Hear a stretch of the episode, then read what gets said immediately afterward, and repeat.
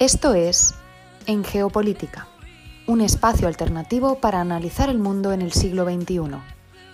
Escúchanos en iVoox, Anchor, Spotify y Google Podcast.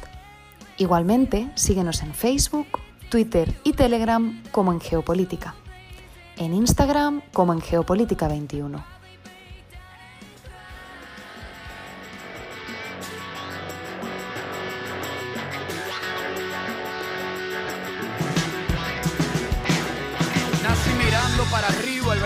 Febrero. Después de estudiar tanto, terminé siendo rapero. Mi familia es grande, en mi casa somos ocho. Y la clase media baja no recibe plan 8. Es normal que mi comportamiento no les cuadre. Y más cuando el gobernador desempleó a mi madre. Me desahogo cuando escribo mi letra franca. Para no terminar explotando en la Casa Blanca. Mis rimas te ponen tenso y te dan calambre. Yo soy el que hago que coman sin que tengan hambre. Mezclo lo que veo con lo melódico. Yo estoy aquí para contarte lo que no cuentan Y con calle 13 y Calma Pueblo abrimos el programa del día de hoy, domingo 3 de octubre de 2021, primer programa del décimo mes de este año.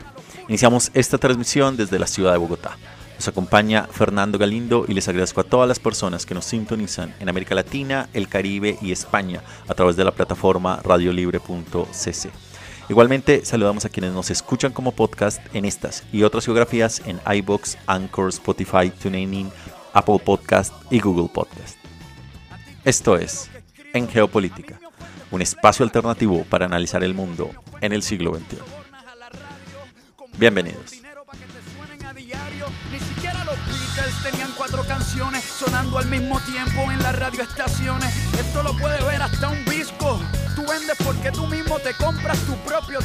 No me digas que no, si a mí me han ofrecido hacer eso. Y el programa del día de hoy, que tendrá una duración de una hora, nos va a llevar por un recorrido analítico sobre las principales coyunturas de la actualidad internacional, analizando los hechos, los protagonistas y los datos duros. Iniciaremos este programa en Bruselas con nuestra sección en contexto hablando sobre si necesita Europa su propio ejército. Seguiremos con la sección Lo que estamos viendo que nos llevarán a Francia, Haití, Japón e Irán. Desde Irán nos iremos a la ciudad de Buenos Aires, Argentina, en el fin del mundo para escuchar la columna que nos trae Pablo sobre el desperdicio de alimentos a nivel mundial y su impacto en este país. Continuaremos con nuestra sección Números Duros, que nos llevarán a su vez a Europa del Este, Filipinas, Ecuador, Francia, India y Etiopía. Desde Etiopía conectaremos para tener el segundo bloque de nuestra sección en contexto, en el cual estaremos hablando sobre el precio de la energía en el mundo. Seguiremos con el segundo bloque, pero en esta ocasión de la sección Lo que estamos viendo, que nos llevarán a Corea del Norte, Europa, Japón, Libia e Irán. Desde Irán nos iremos al, volveremos al continente y nos iremos directamente a la ciudad de La Paz, en Bolivia, para escuchar la columna que nos trae Javier Zárate Taborga, titulada Propuestas radicales o darse de bruces con la realidad sobre la política actual italiana. Continuaremos con el bloque 3 de nuestra sección en contexto que nos llevará a Pekín. Estaremos hablando allí sobre la nueva política de natalidad en China. Finalizaremos este programa con nuestra sección Números Duros Bloque 2 que nos trasladarán a Túnez, China y los Estados Unidos. Como ven, un amplio e interesante recorrido alrededor del planeta. Preparémonos entonces para iniciar este programa desde Bruselas hablando sobre el debate que resurge en varios sectores europeos acerca de asegurar un ejército propiamente europeo. Siento yo, porque yo soy como tú.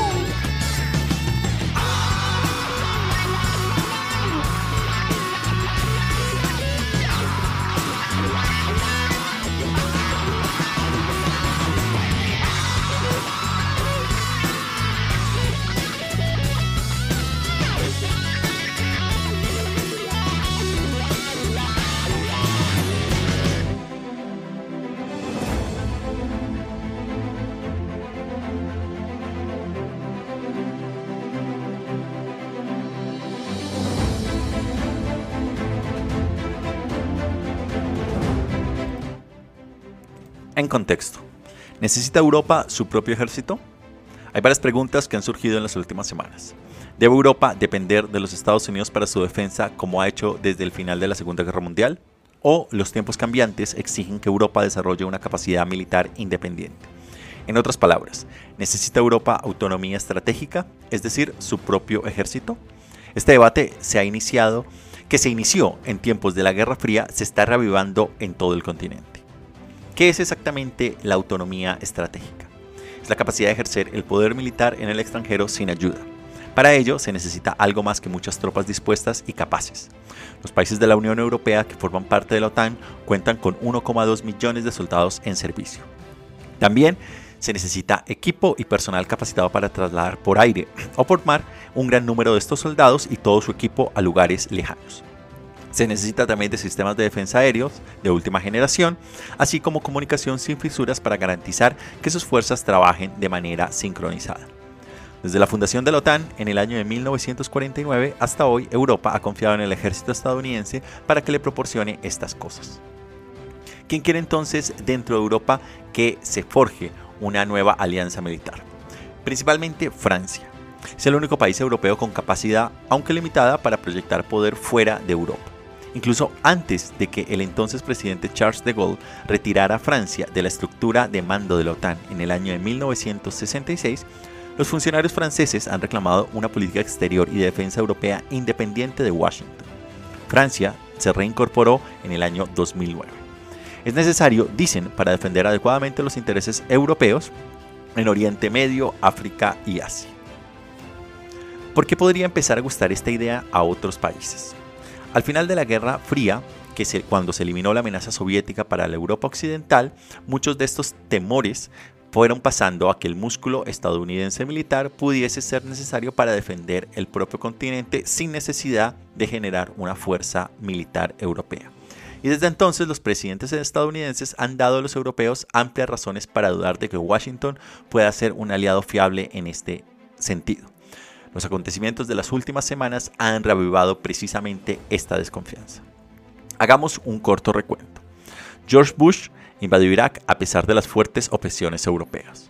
Barack Obama vaciló en la primavera árabe y en la guerra civil siria, ambas cruciales para Europa, en forma de crisis migratorias en el año 2015 y 16. Donald Trump, por su parte, cuestionó el valor de las alianzas estadounidenses en general y de la OTAN en particular.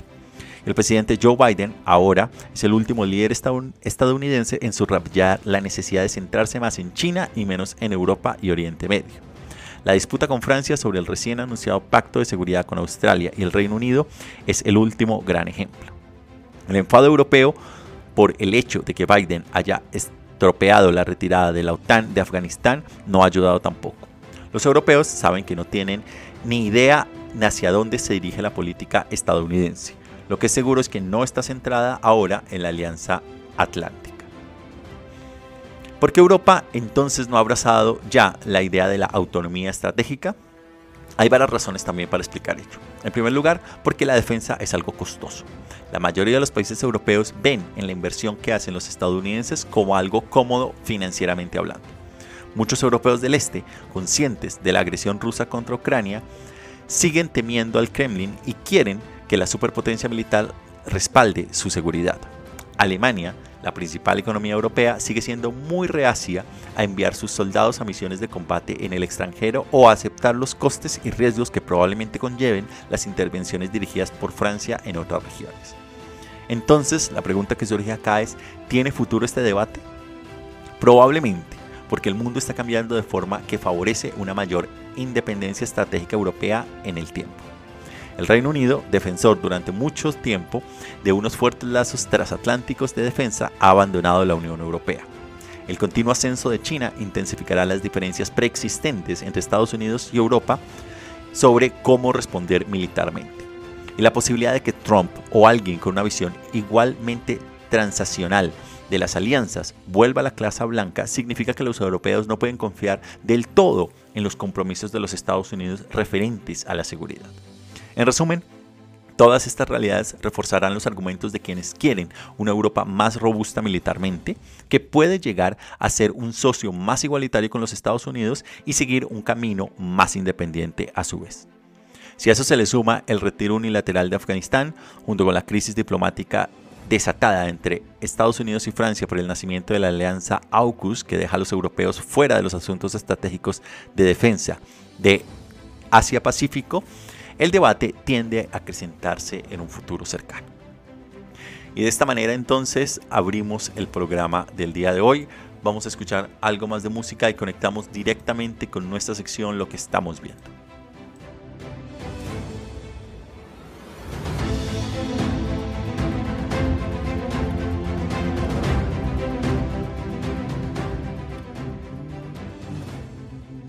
Algunos nacen idiotas, otros aprenden a hacerlo, otros se hacen los idiotas y tratan de convencernos. Puedes pensar lo que quieras, hoy no te salva la aritmética. Todo el mundo tiene un porcentaje de idiotez en su genética. Para separarnos con la arrogancia de que en el mundo somos el centro, mejor unificarnos con el idiota que todos llevamos adentro. Cristóbal Colón descubrió América por pura coincidencia. Por eso para ser idiota se requiere la idiotez tiene sus puntos a favor. Es la única enfermedad en donde el enfermo no sufre, excepto todos a su alrededor. Hacer buenas preguntas ayuda a que no sea contagiosa. La idiotez es colectiva cuando nadie se cuestiona las cosas. Esta enfermedad no te permite mentir porque se te nota. Lo que estamos viendo. Vamos a ir a Francia, Haití, Japón, Libia. Iniciamos en Francia. Y es que Grecia y Francia han firmado un acuerdo de 5 mil millones de dólares para que Atenas compre al menos cuatro buques de guerra de fabricación francesa. Los contratistas franceses y estadounidenses habían estado en una guerra de ofertas desde el año 2019 cuando Grecia anunció que buscaba comprar media docena de buques de ataque naval. Para el presidente francés Emmanuel Macron fue una victoria muy necesaria después del reciente debacle de AUKUS cuando Estados Unidos congeló a París fuera de un pacto de seguridad con Australia y el Reino Unido, anulando un contrato multimillonario para que Australia comprara submarinos franceses. En la ceremonia de la firma en París, Macron y el primer ministro griego pregonaron el acuerdo como un paso hacia la autonomía estratégica europea desde que se llegó al poder en el año 2017, Macron ha sido un firme defensor de que Europa persiga una estrategia de defensa independiente de los Estados Unidos.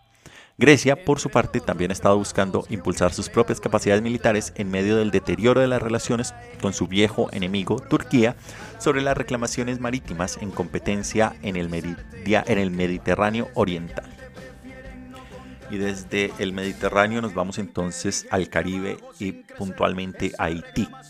Y es que Haití ya no celebrará las elecciones generales en noviembre después de que el primer ministro Ariel Henry destituyera al Consejo Electoral Provisional de nueve miembros, un órgano extremadamente impopular entre los políticos y el público que se encarga de ejecutar las votaciones presidenciales y parlamentarias. Es la cuarta vez que se paralizan las elecciones previstas y se producen en un momento en el que el país vive una implosión social y económica en toda regla desde el asesinato del presidente Jovenel Moïse en julio. Haití lleva mucho tiempo sumido en la crisis, pero gran parte del caos reciente comenzó un año atrás, cuando Moïse intentó organizar un referéndum para aumentar sus poderes y se saltó al Tribunal Supremo a la hora de nombrar a los miembros del comité electoral, provocando una crisis constitucional. Henry que ha sido acusado de aprovechar la muerte de Mois para consolidar su propio poder, dice ahora que a principio del año que viene se celebrará una votación sobre la modificación del referéndum y las elecciones, aunque la mayoría de los observadores se muestran bastante escépticos. Desde Haití viajamos entonces al otro lado del planeta, nos vamos a Japón. Y es que el primer ministro saliente de Japón, Yoshihide de Suga, anunció el martes que el estado de emergencia por pandemia vigente en la mitad del país se levantará esta semana a medida que se acelera el antes lento despliegue de las vacunas en Japón, donde alrededor del 60% ya está totalmente vacunado. Sin embargo, Japón ha cambiado el rumbo de las vacunas demasiado tarde para Suga, que decidió dimitir hace menos de un mes cuando su propio índice de aprobación tocó fondo debido a su impopular decisión de celebrar los Juegos Olímpicos de Tokio en medio de la pandemia. Mientras tanto, la carrera para suceder a Suga dentro del gobernante Partido Liberal Democrático, que casi siempre ha gobernado Japón desde la Segunda Guerra Mundial, ya tiene un ganador. El miércoles pasado, este partido eligió a Fumio Kishida, un ex diplomático de confianza de los miembros del partido, como su próximo líder frente a Karo Kono el carismático ministro de vacunas que era con diferencia el más popular entre los miembros de la base del Partido Liberal Demócrata japonés, aunque algunos líderes del partido lo consideran demasiado franco en cuanto a las políticas de gobierno.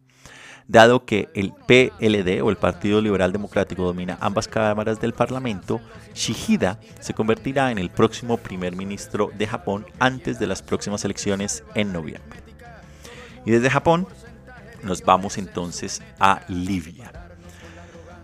Y es que se, se, están preguntando en este momento si las elecciones en Libia han de darse o deberían celebrarse. Y es que Libia, sumida en una guerra civil que dura ya una década, tiene previsto celebrar elecciones para elegir un nuevo presidente y un nuevo parlamento a finales de este año. Estados Unidos junto con Italia y Francia afirman que las elecciones deben celebrarse pase lo que pase. Sin embargo, otros actores occidentales se han opuesto, diciendo que la guerra civil en curso significa que el país no está aún preparado para la democracia y que el resultado de las elecciones no se consideraría legítimo.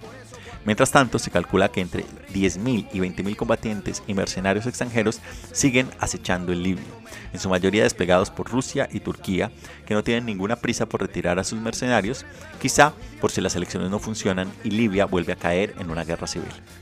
Para complicar aún más las cosas, la semana pasada la Cámara Baja del Parlamento aprobó una moción de censura contra el gobierno respaldada por la ONU por el mal uso de los fondos públicos. El gobierno interino ha sido acusado de retrasar las elecciones en lugar de pedir una iniciativa de estabilización que ayude a sentar las bases para una votación libre y justa más adelante. Pero es poco probable que eso funcione con el general Khalifa Haftar, que dirige el autoproclamado Ejército Nacional Libio y que lleva mucho tiempo compitiendo por el control del país rico en petróleo.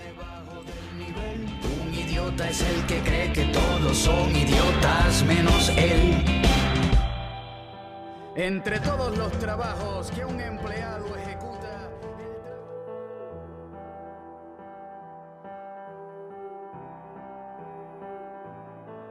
uno nace mientras el planeta gira los pulmones abren, la nariz respira. Escuchamos al mundo con todo su alboroto. Los párpados suben y los ojos tiran fotos. Y salimos de la cuna para dormir en la cama, nos crecen los brazos como crecen las ramas, como crecen las hojas, nos crecen las manos. Conectamos ahora con la ciudad de Buenos Aires, nos vamos a ir al fin del mundo para escuchar la columna que nos trae Pablo el día de hoy, la cual va a estar hablando sobre el desperdicio de alimentos a nivel mundial y su impacto en este país. Conectemos entonces con la bella ciudad de Buenos Aires.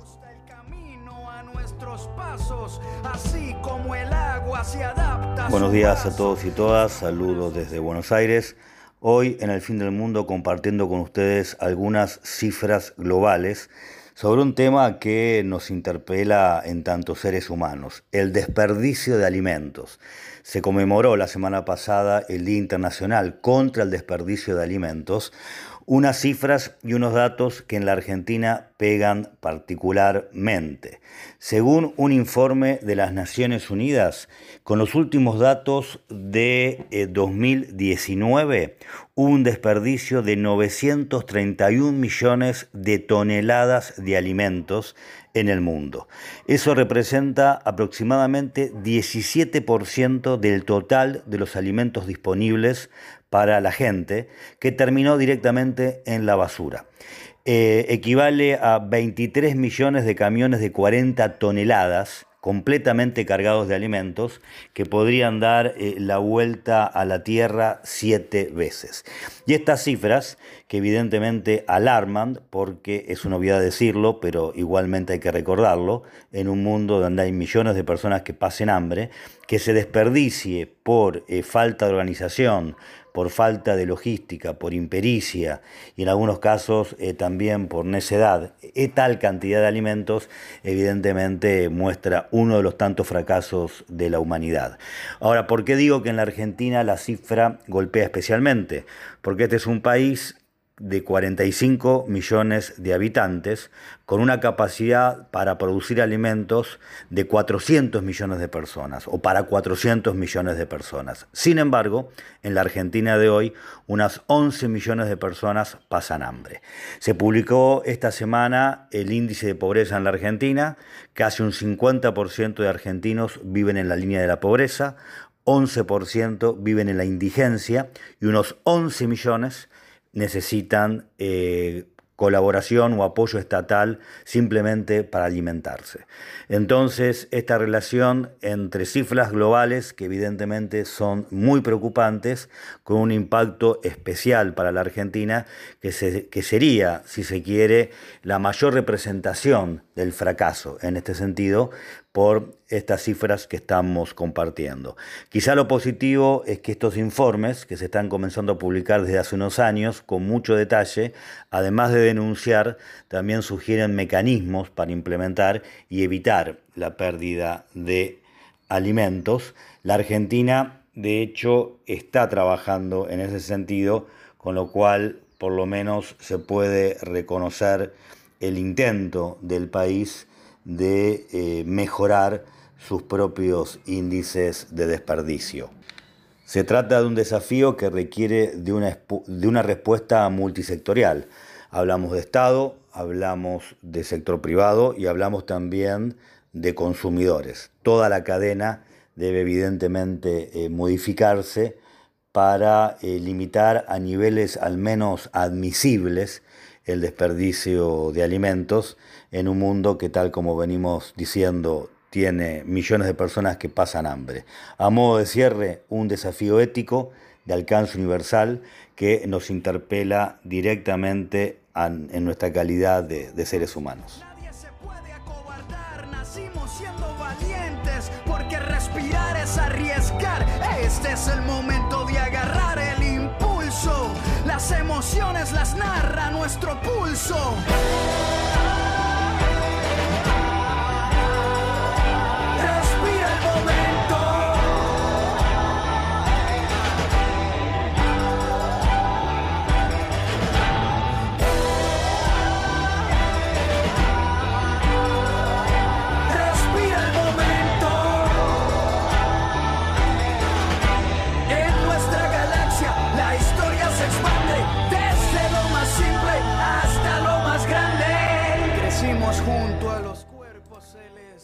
Números duros.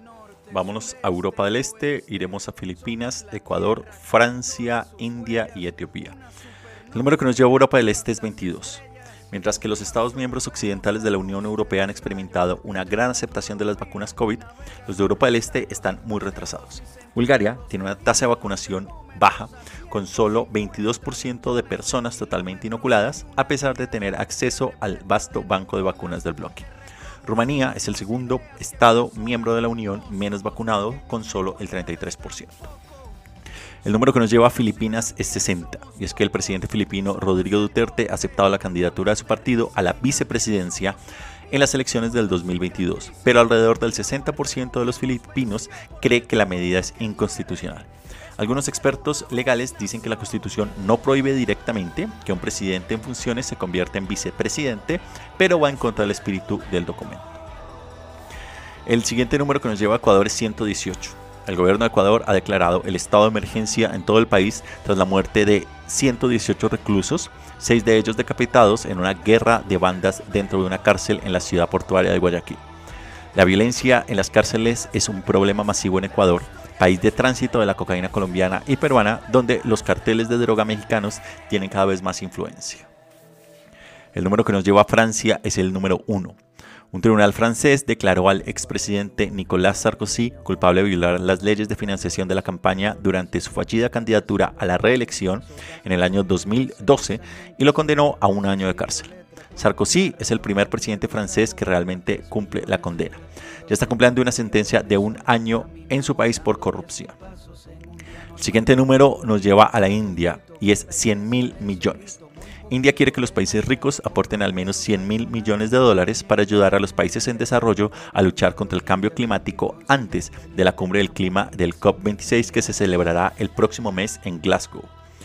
Los indios llevan tiempo exigiendo a las naciones ricas que paguen más porque sus economías se beneficiaron del uso de sistemas de combustibles sucios durante muchísimas décadas. El siguiente número nos lleva a Etiopía y es el 7. Etiopía ha echado a siete funcionarios de la ONU por inmiscuirse en los asuntos del país después de que advirtieran de la falta de acceso a la región de Tigray devastada por la guerra. Las agencias de la ONU han dicho en repetidas ocasiones que el cierre de Tigray causará hambruna, pero el gobierno etíope afirma que los cooperantes se ponen del lado de los rebeldes tigríes.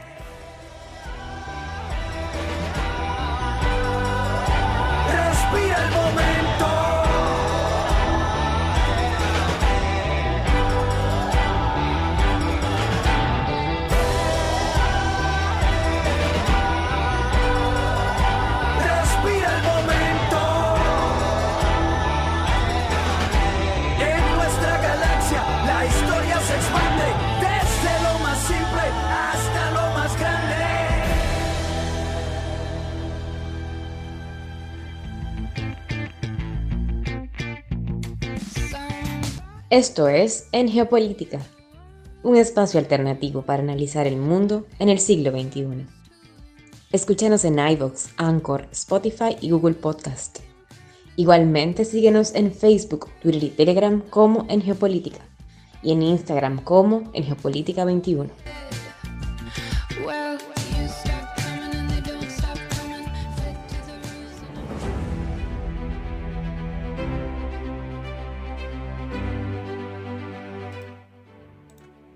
En contexto, el precio de la energía en el mundo.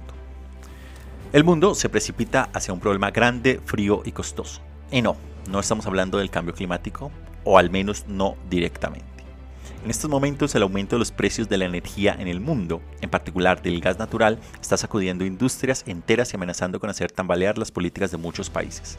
En Europa, los precios del gas natural acaban de alcanzar más máximos históricos.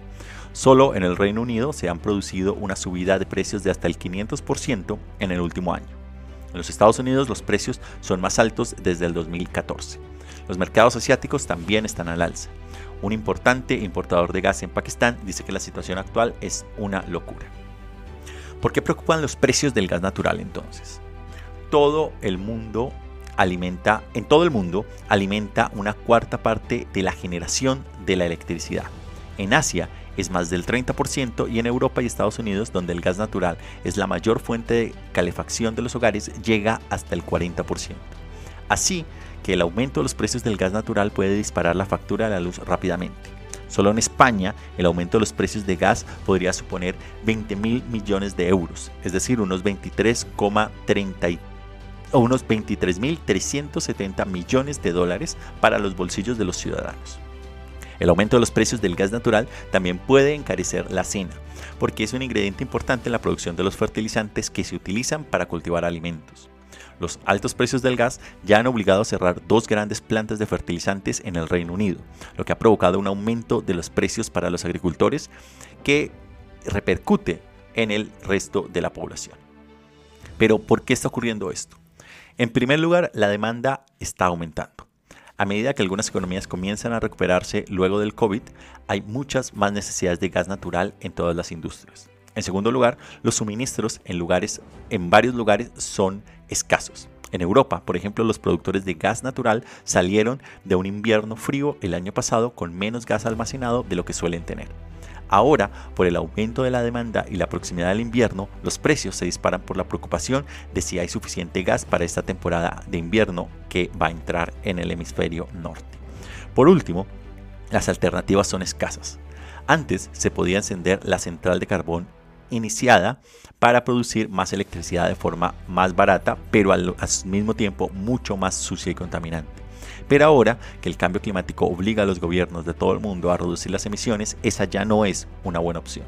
Incluso en China, que están tratando de desprenderse de la dependencia del carbón, mucha gente está sufriendo apagones mientras su gobierno lucha contra la contaminación manteniendo el carbón a raya. Esto ocurre indudablemente en un mal momento político y económico. Varias de las principales economías ya están luchando contra la alta inflación, un tema al que está, un tema del cual nosotros estaremos hablando en la próxima semana, pero el aumento de los precios de la energía no hará más que agravar estas presiones de modo que podrían tener verdaderas consecuencias políticas. ¿Conseguirá la inflación socavar la agenda doméstica de grandes gastos del presidente estadounidense Joe Biden? ¿O También se, se, abren preguntas como si las consecuencias para el primer ministro Boris Johnson en el Reino Unido, donde esta escasez de conductores de camiones ya está provocando una crisis de combustibles más amplia que ha contribuido a la mayor subida de la inflación registrada.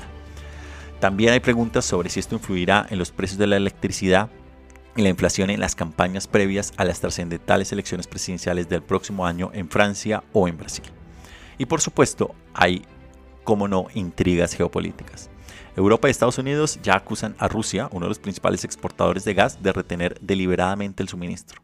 El Kremlin dice que están cumpliendo con las obligaciones contractuales, aunque Washington y Bruselas cree que Rusia está suavizando las exportaciones de gas para presionar a la Unión Europea a fin de que acelere la aprobación de un nuevo y controvertido gasoducto ruso que conecta el famoso Stream 2, Nord Stream 2, que conecta Alemania con Rusia.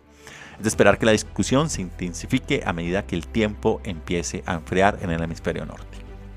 En resumen, se acerca el invierno y puede que no haya suficiente gas para mantener a todo el mundo bien iluminado y caliente a precios que la gente y las empresas puedan pagar. Hará frío y habrá que prepararse para una seria reacción política.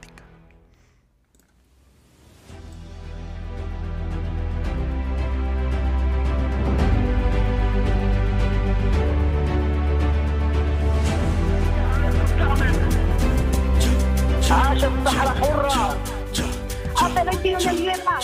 Aquí Tochu y Temjun. Qui tutti luttiamo insieme. Ici on lutte tous ensemble. Aqui todos lutamos juntos. Aquí llegaron las hormigas, vamos conquistando tierras enemigas, invisibles, silenciosas y simultáneas. Toda la invasión es subterránea, sin disparar al aire, sin tirar misiles, sin tener que matar gente, usando proyectiles. La guerra la peleamos sin usar fusiles, de bloque en bloque como los albañiles. Han tratado de pararnos un par de vaqueros, pero ya está construido el hormiguero. Somos muchos hermanos con muchos primos, la familia es grande porque nos reproducimos, al vaquero de sus oficinas porque trabajamos a tiempo completo sin propina. No somos bienvenidos como quiera entramos, te picamos y te castigamos. Cuando más te confías las hormigas te engañan, atacan en equipo como las pirañas, aunque sean pequeñas gracias a la unión.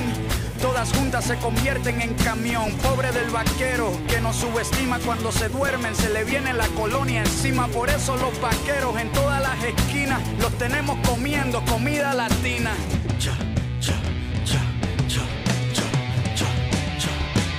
Tú quieres guerra. Tú quieres guerra.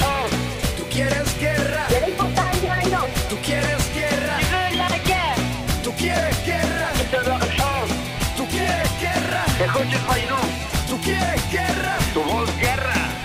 Hier kämpfen wir alle zusammen. Tú quieres guerra. Schau. Tú quieres guerra. Ist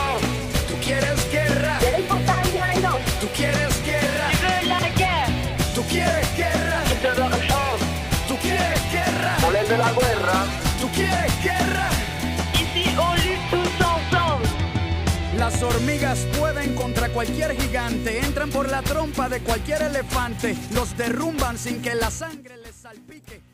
Lo que estamos viendo, bloque 2. Vamos a ir a Corea del Norte, Europa, Japón e Irán. Iniciamos en Corea del Norte.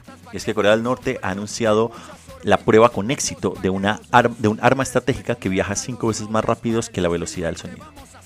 El misil Hwasong 8, que se cree que tiene capacidad nuclear, es un arma hipersónica que resulta mucho más difícil de rastrear para los sistemas de defensa antimisiles que los misiles bálticos convencional- balísticos convencionales.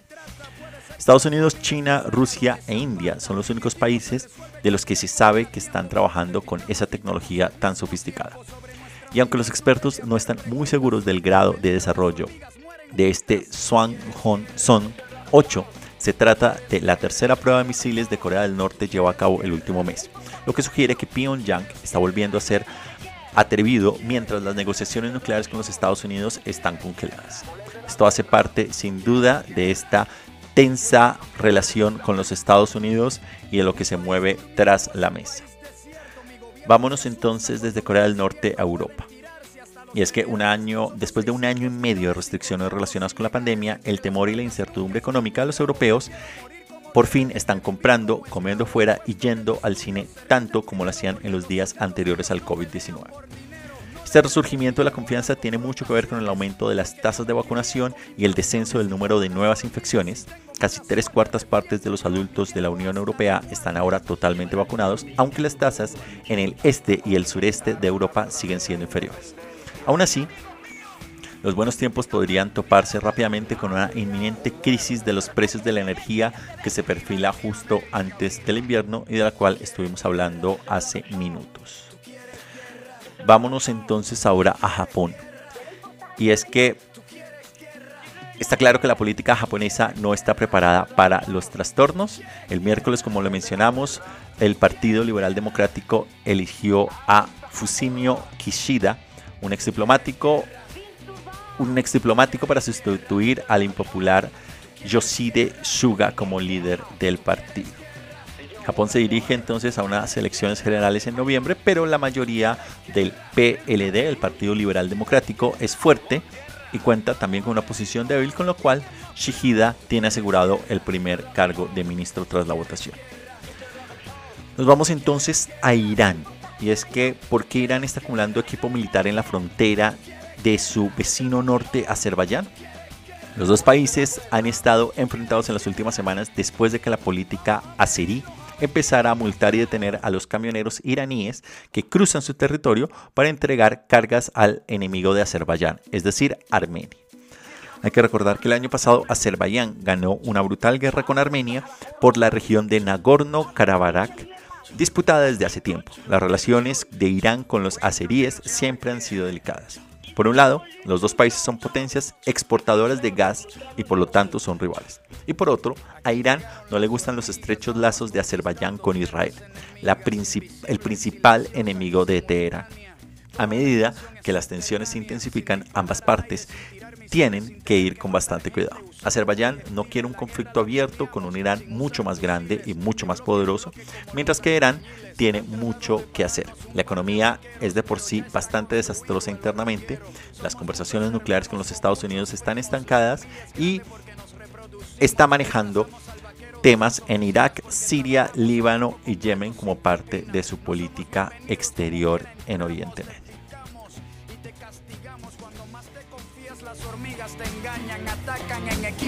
Las pirañas, aunque sean pequeñas gracias a la unión. Todas juntas se convierten en camión, pobre del vaquero que nos subestima cuando se duermen, se le viene la colonia. Soy, soy lo que dejaron, soy toda la sobra de lo que se robaron, un pueblo escondido en la cima, mi piel es de cuero, por eso aguanta cualquier clima, soy una fábrica de humo Mano de obra campesina para tu consumo. Frente de frío en el medio del verano. El amor en los sol que nace y el día que muere. Con los mejores atardeceres. Soy el desarrollo en carne viva. Un discurso político sin saliva. Nos vamos ahora entonces a los Andes bolivianos, volvemos al continente y nos vamos directamente a la ciudad de La Paz para escuchar la columna que nos trae Javier Zárate Taborga sobre la actualidad política italiana y que ha sido titulada Propuestas radicales o darse de bruces con la realidad. Conectemos directamente con Bolivia.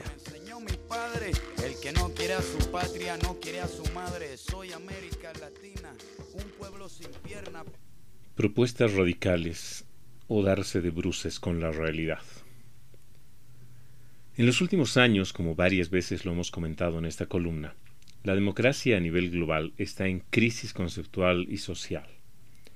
Las salidas que se van intentando para tratar de atajar esa crisis son a veces las autoritarias y en otros casos la aparición de propuestas que radicalizan su discurso, especialmente castigando discursivamente al establishment de los partidos políticos existentes y apareciendo nuevas fórmulas con pretensiones de cambio total. En Italia, al igual que en otros países del viejo continente, han surgido en los últimos años partidos que tomando banderas de la extrema derecha o de corrientes alternativas han pretendido desmontar un espacio político fragmentado y muy inestable. Hoy domingo se celebran elecciones en más de mil municipios, entre ellos las cinco principales ciudades del país, Roma, Turín, Milán, Bolonia y Nápoles. Estas elecciones se dan en un entorno político nacional atípico. La llegada de Mario Draghi a la presidencia del Consejo de Ministros en febrero le ha quitado protagonismo a un habitual escenario político muy confrontado en los espacios parlamentarios y mediáticos, y la visión tecnócrata parece demostrar que hay soluciones más allá de los viejos y nuevos discursos. Pero es a nivel municipal donde probablemente más se siente la flaqueza de esos nuevos discursos. Dos movimientos políticos fueron los que alcanzaron, probablemente, mucha repercusión en los últimos años por su estridencia mediática con relevancia electoral. La agrupación de extrema derecha conducida por Matteo Salvini y el movimiento Cinque Stelle de Beppe Grillo, un muy popular cómico de hace tiempo. Se estima que la extrema derecha, que había llegado a formar parte de coaliciones de gobierno en los últimos años y que parecía estaba a punto de tomar el poder con Salvini, quien llegó a ser ministro del Interior, y demostrar ahí su dureza contra las migraciones y otros asuntos de su agenda discriminadora, ahora se enfrenta a momentos muy bajos porque su participación en las administraciones, más allá de su mediatismo, no lograron ser relevantes. Y se han preferido posiciones más moderadas, habiendo ya perdido votación, intención de voto, y en los comicios de hoy parece el control de las principales ciudades, excepto tal vez de Turín. El alejamiento de Forza Italia, parte de la coalición de derechas, aunque siendo de centro derecha, ha manifestado también varias veces ya que prefiere alejarse de las excesivas eh, radicalidades, eh, radicales posiciones manifestadas por Salvini y Meloni, líder de otro movimiento muy nacionalista. Por el otro lado, el movimiento Cinco Estrellas, que se asemeja más a Podemos de España, por ejemplo, no ha sabido enfrentar la administración del poder de forma eficiente. Administrar Roma, como toda ciudad grande, es difícil, pero Italia tal vez es uno de los países en los que administrar las ciudades es singularmente complicado, porque además de los problemas urbanos habituales, hay que lidiar con la mafia u otros corporativos que controlan o afectan severamente la prestación de los servicios públicos, bajas recaudaciones impositivas y una larga sarta de otros problemas. Virginia Raggi, una joven mujer que es actual síndica de Roma, como se conoce a las alcaldesas, no ha podido mantener la popularidad y la esperanza que le permitieron apearse a la administración de la capital del antiguo imperio. Y si bien se espera que pueda pasar a la segunda vuelta, al no haber un candidato que supere la mayoría absoluta, previsiblemente perderá la administración edil. La realidad siempre es mucho más dura que las palabras que salen de la boca y muy excepcionalmente se logra demostrar que los discursos, más aún los más radicales, se convierten en realidad pocas veces en la administración de la cosa pública. Se espera que poco cambie en las ciudades italianas después de estas elecciones y el espectro político sigue en espera de unas elecciones el próximo año en las que Draghi quiere dejar de ser primer ministro y convertirse en presidente, buscando tratar de reducir desde ese lugar al menos la inestabilidad política nacional. Mientras tanto, la gente en la calle convive con jabalíes, mucha basura, dificultades para cuidar el patrimonio y muchos problemas más, que a veces pierden fuerza en las propuestas del discurso de los extremos, dejando a la piazza grande esperando soluciones verdaderas.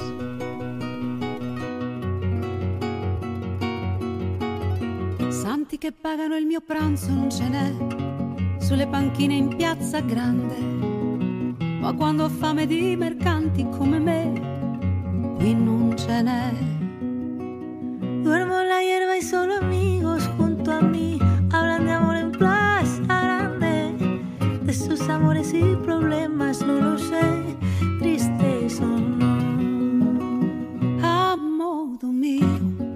Avrei bisogno di carezze anch'io. A modo mio avrei bisogno di sognare anch'io. Una famiglia vera e propria non ce l'ho nella mia casa in piazza grande. Chi mi crede prendo amore, amore no, quanto ne ho. Come di donne generose non ce n'è,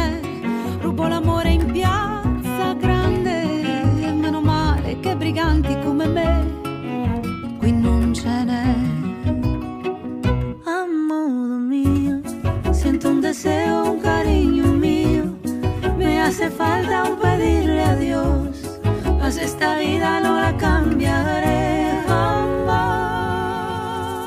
Amo dormire, quel che solo l'ho voluto io, lenzuola bianche per coprirci non ne ho, sotto le stelle in piazza grande, e se la vita non ha sogno io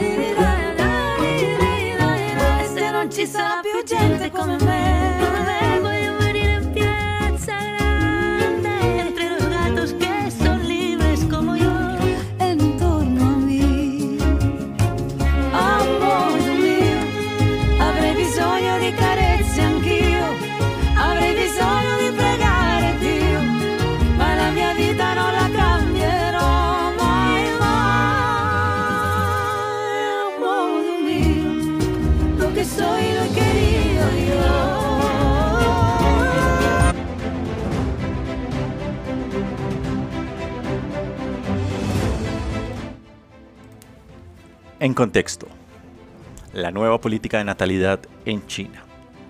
688 millones. Ese es el número de mujeres chinas que podrían verse afectadas por el anuncio hecho esta semana por Pekín de que reducirá el acceso a los abortos por razones no médicas. Esta medida sigue a una serie de políticas aplicadas por el Partido Comunista de China, conocido por su implacable política de hijo único, en los últimos años para impulsar la natalidad.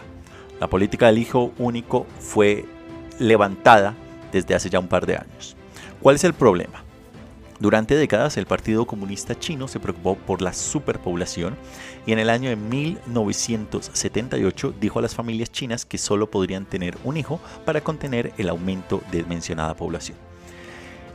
Esto fue en respuesta a que Mao Zedong alentó a la gente a tener muchos bebés a principio de la década de 1950 como parte de la revolución cultural pero los datos más recientes del censo de 2020, muestran que tras años de restricción del número de nacimientos, la población china se está reduciendo dramáticamente.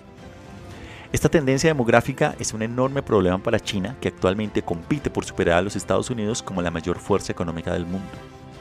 Desde el punto de vista de Pekín, tampoco ayuda el hecho de que las economías en ciernes de Asia y África estén experimentando exactamente la tendencia contraria, es decir, un mayor crecimiento. Algunos expertos culpan al aumento de los costes de la vivienda, la educación y el cuidado de los niños de esta tendencia a la baja, que ha hecho que la población china crezca a un ritmo más bajo desde la década de 1950. De hecho, este cambio golpea el corazón mismo del nuevo modelo económico de China, centrado en impulsar el consumo en el país para reducir la dependencia de las exportaciones, así como en aumentar el número de trabajadores para mantener el envejecimiento de la población del país. Es bastante sencillo. Pekín quiere que haya más gente en el país para comprar y al mismo tiempo para producir más cosas. La mujer dentro del el crecimiento económico chino. Y es que para hacer frente a este problema, el Partido Comunista Chino aplica una serie de leyes de planificación familiar destinadas a impulsar las tasas de natalidad. Después de 35 años, levantaron la política del hijo único en el año 2016, animando a las parejas chinas a tener de a dos hijos, luego incluso a animarlos de a tres. Para frenar las tasas de divorcio, el Partido Comunista Chino también aplicó recientemente un periodo obligatorio de enfriamiento antes de que los divorcios puedan ser del todo finalizados. Ahora está limitando el acceso al aborto, aunque los detalles siguen siendo todavía muy escasos. Hay que mencionar que el, el aborto en China ha sido legal desde que justamente se promulgó la ley del hijo único en China. Además, las autoridades sanitarias también han desaconsejado a las mujeres que se sometan a una cesárea alegando que aumenta el riesgo de complicaciones durante el embarazo posterior. Esto puede llevar indudablemente a consecuencias imprevistas. Al menos por ahora, la flexibilización de las normas de planificación familiar no está siendo como Pekín pretendía. Parte del problema es que las políticas sociales y las leyes de discriminación en el trabajo no se han puesto al día con los planes de procreación del gobierno. Antes los empresarios sabían que las mujeres se tomaban una sola una sola vez la baja por maternidad, así que si una madre de un hijo se presenta a una entrevista de trabajo, se sabía que esta era una entre comillas pues, apuesta segura. Pero como ahora pueden tener hasta tres hijos, esto ya no es tan claro. La prueba está en los datos. Una encuesta reveló que las empresas chinas dudaban un 75% más en contratar a mujeres tras la introducción de la política de dos o tres hijos, mientras que los datos anecdóticos sugieren que la discriminación contra las mujeres embarazadas en edad fértil se ha extendido. Sin duda, esta dinámica no ayuda a Pekín a integrar a más personas a la población, en la población y en la producción activa del país. Además, no existe una normativa nacional sobre la baja por maternidad, lo que significa que las mujeres pueden quedar a menudo congeladas fuera del mercado laboral una vez que den a luz. Mientras que China ha invertido mucho en el desarrollo de infraestructuras, por ejemplo, ha habido poca inversión pública en lo que respecta al cuidado de los niños. Para muchas familias chinas, la contratación de servicios privados de guarderías las 24 horas al día puede superar lo que una mujer podría ganar en una fábrica u oficina.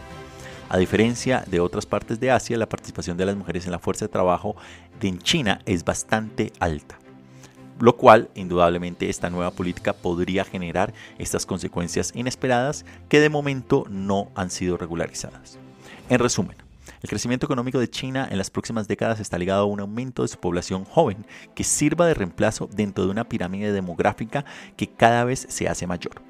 Habrá que ver cómo este cambio en la política de natalidad del gigante asiático impacta no solo su economía, sino en el número de habitantes del planeta en las próximas décadas.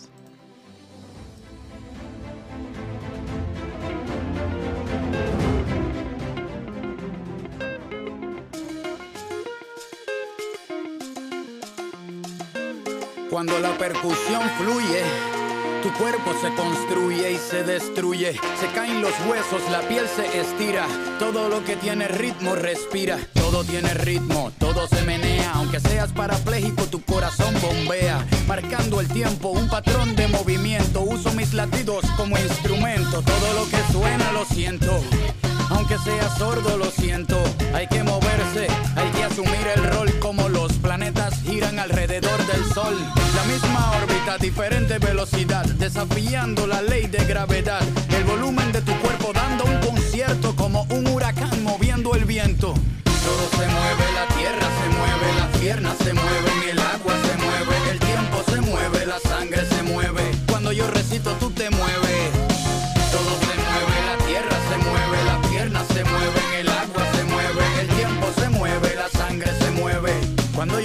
tú te mueves. El sonido baila, aunque no lo veas. Sube y baja como la marea. Si te detienes, el corazón se atora. Lo que no se mueve, no se mejora, se enferma y se queda quieto. Números duros. El número, vamos a irnos a Túnez, China y los Estados Unidos. El número que nos lleva a Túnez es 1. El presidente tunecino, Kayes Sayed, ha nombrado a Natla Burden Ramadani como próxima primera ministra del país, más de un mes después de lo que había prometido inicialmente. Ramadani, profesora universitaria y geóloga, será la primera mujer en ocupar el cargo de jefe de gobierno de Túnez y en todo el mundo árabe. El siguiente número nos lleva a China y es 385 mil millones. Los países de renta baja y media, con proyectos de infraestructura financiados por la emblemática iniciativa de la Franja y la Ruta de China, deben a Pekín y a los bancos chinos 385 mil millones de dólares para estos proyectos. Y el siguiente número nos lleva a los Estados Unidos y es 8. Ajustando el tamaño de la población, la tasa de mortalidad de los Estados Unidos es ahora 8 veces mayor que la media de todas las demás naciones de ingresos altos, según The Economist.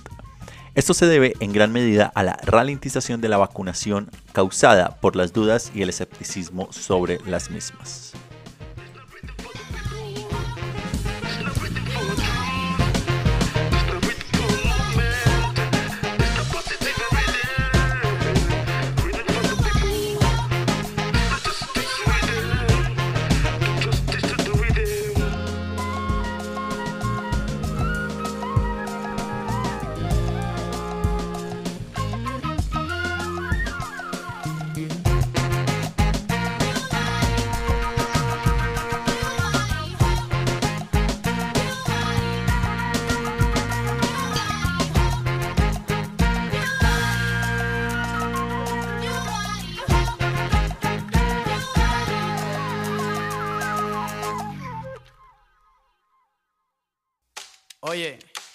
Va dedicado a todos los barrios de Puerto Rico. Trujillo, dedicado al barrio de La Perla.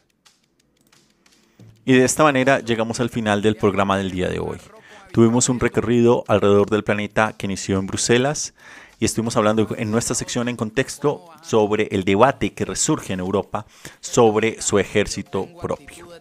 Seguimos con la sección Lo que estamos viendo que nos llevó a Francia, Haití, Japón e Irán. Viajamos posteriormente al fin del mundo a Buenos Aires, Argentina, para escuchar la columna que nos trajo Pablo sobre el desperdicio de alimentos a nivel mundial y su impacto en este país. Seguimos con nuestra sección Números Duros que nos llevó a Europa del Este, Filipinas, Ecuador, Francia, India y Etiopía. Desde Etiopía conectábamos con nuestra sección en contexto en la cual estuvimos hablando sobre el precio de la energía en el mundo. Continuábamos posteriormente con el bloque 2 de la sección Lo que estamos viendo, que nos llevó a Corea del Norte, Europa, Japón, Libia e Irán. Desde Irán volvíamos al continente y nos íbamos a la ciudad de La Paz para escuchar la columna que nos trajo Javier Zarateta Borga sobre la política actual italiana titulada Propuestas radicales o darse de bruces con la realidad. Tuvimos nuestro tercer bloque de la sección En Contexto, en la cual estuvimos hablando sobre la nueva política de natalidad en China y finalizamos este recorrido alrededor del planeta con nuestra sección Números Duros 2, que nos llevó a Túnez, China y los Estados Unidos. Les agradezco a todos ustedes por su sintonía y por escucharnos a modo podcast en diferentes lugares del planeta. Les invitamos a que si no lo están, se suscriban gratis en cualquiera de las plataformas iBooks, Anchor, Spotify, TuneIn, Apple Podcast y Google Podcast. A que nos sigan en Facebook, Twitter, Telegram e Instagram. Y también a que nos visiten en nuestra página web en geopolítica.com. Igualmente, a que si les gusta el programa y quieren apoyarnos, les invitamos a que dejen sus likes, comentarios y opiniones en cualquiera de las plataformas y a que lo compartan en sus redes para así seguir llegando a más personas. Yo me despido aquí, los acompañó Fernando Galindo desde la ciudad de Bogotá, les deseo un feliz resto de semana y nos encontramos en la siguiente emisión. Hasta la próxima por mi abuela meciéndose en su sillón. Lucho por unos pinchos al carbón y por lo bonito que se ve la perla desde un avión. Oye, dile. Allá abajo en el hueco, en el boquete, nacen flores por ramillete. Casita de colores con la ventana abierta, vecina de la playa, puerta con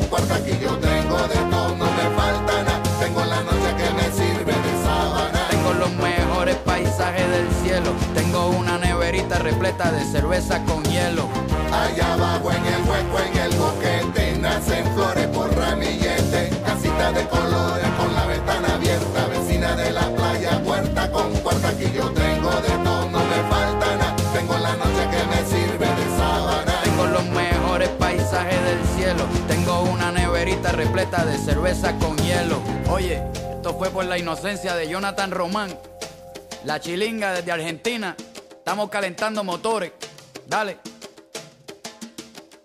Esa risa en la perla, la escucho en el chorrillo y de Tepito hasta el Callao y donde sea que hayan chiquillos, creo en barrios con madres que vivieron iguales razones y al final se murieron sin tener vacaciones.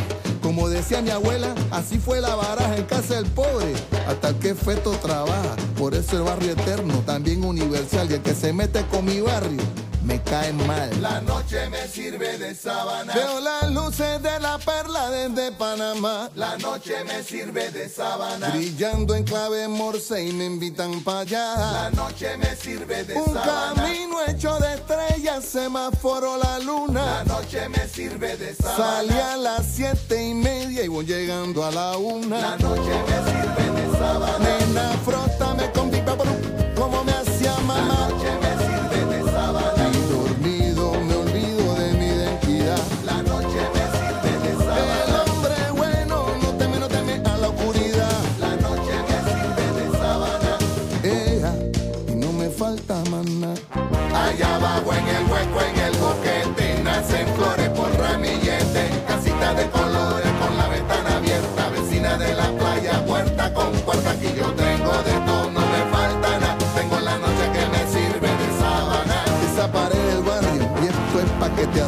50 años más tarde todavía guarda mi nombre.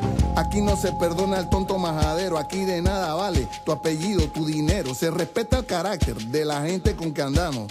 Nacimos de muchas madres, pero aquí solo hay hermanos. Y ese mar frente a mi casa, te juro que es verdad como el de la perla, aunque yo esté en Panamá. Y sobre el horizonte veo una nube viajera dibujando la cara del gran Maelo Rivera. Celebra esta reunión, compay.